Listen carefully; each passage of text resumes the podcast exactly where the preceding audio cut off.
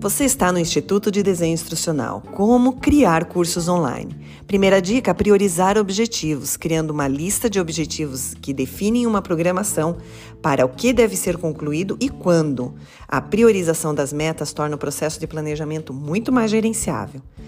Crie mapas de habilidades, que é essencialmente um roteiro que explora todas as facetas de uma tarefa que o seu aluno terá que cumprir. 3. Defina seu público-alvo. Sem saber quem é o público, você não vai poder criar a melhor experiência de aprendizagem. Requer conhecimento das suas habilidades, dos seus pré-conhecimentos e por aí vai. Dica 4: Storyboard. Se os objetivos são os sinalizadores do caminho, então os storyboards são os mapas completos. Eles apresentam indicações de página, descrições de textos, os recursos que serão utilizados nos cursos e uma variedade de outros espaços reservados para os conteúdos de aprendizagem.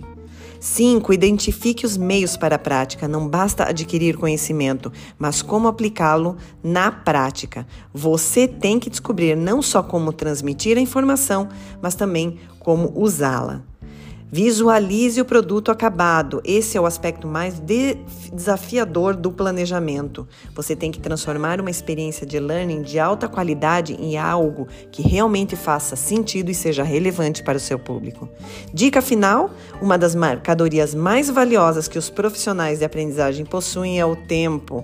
Ou seja, você, designer instrucional, deve gerenciar seu tempo, que requer um planejamento super cuidadoso. Ficamos aqui, numa próxima nos vemos. Até lá!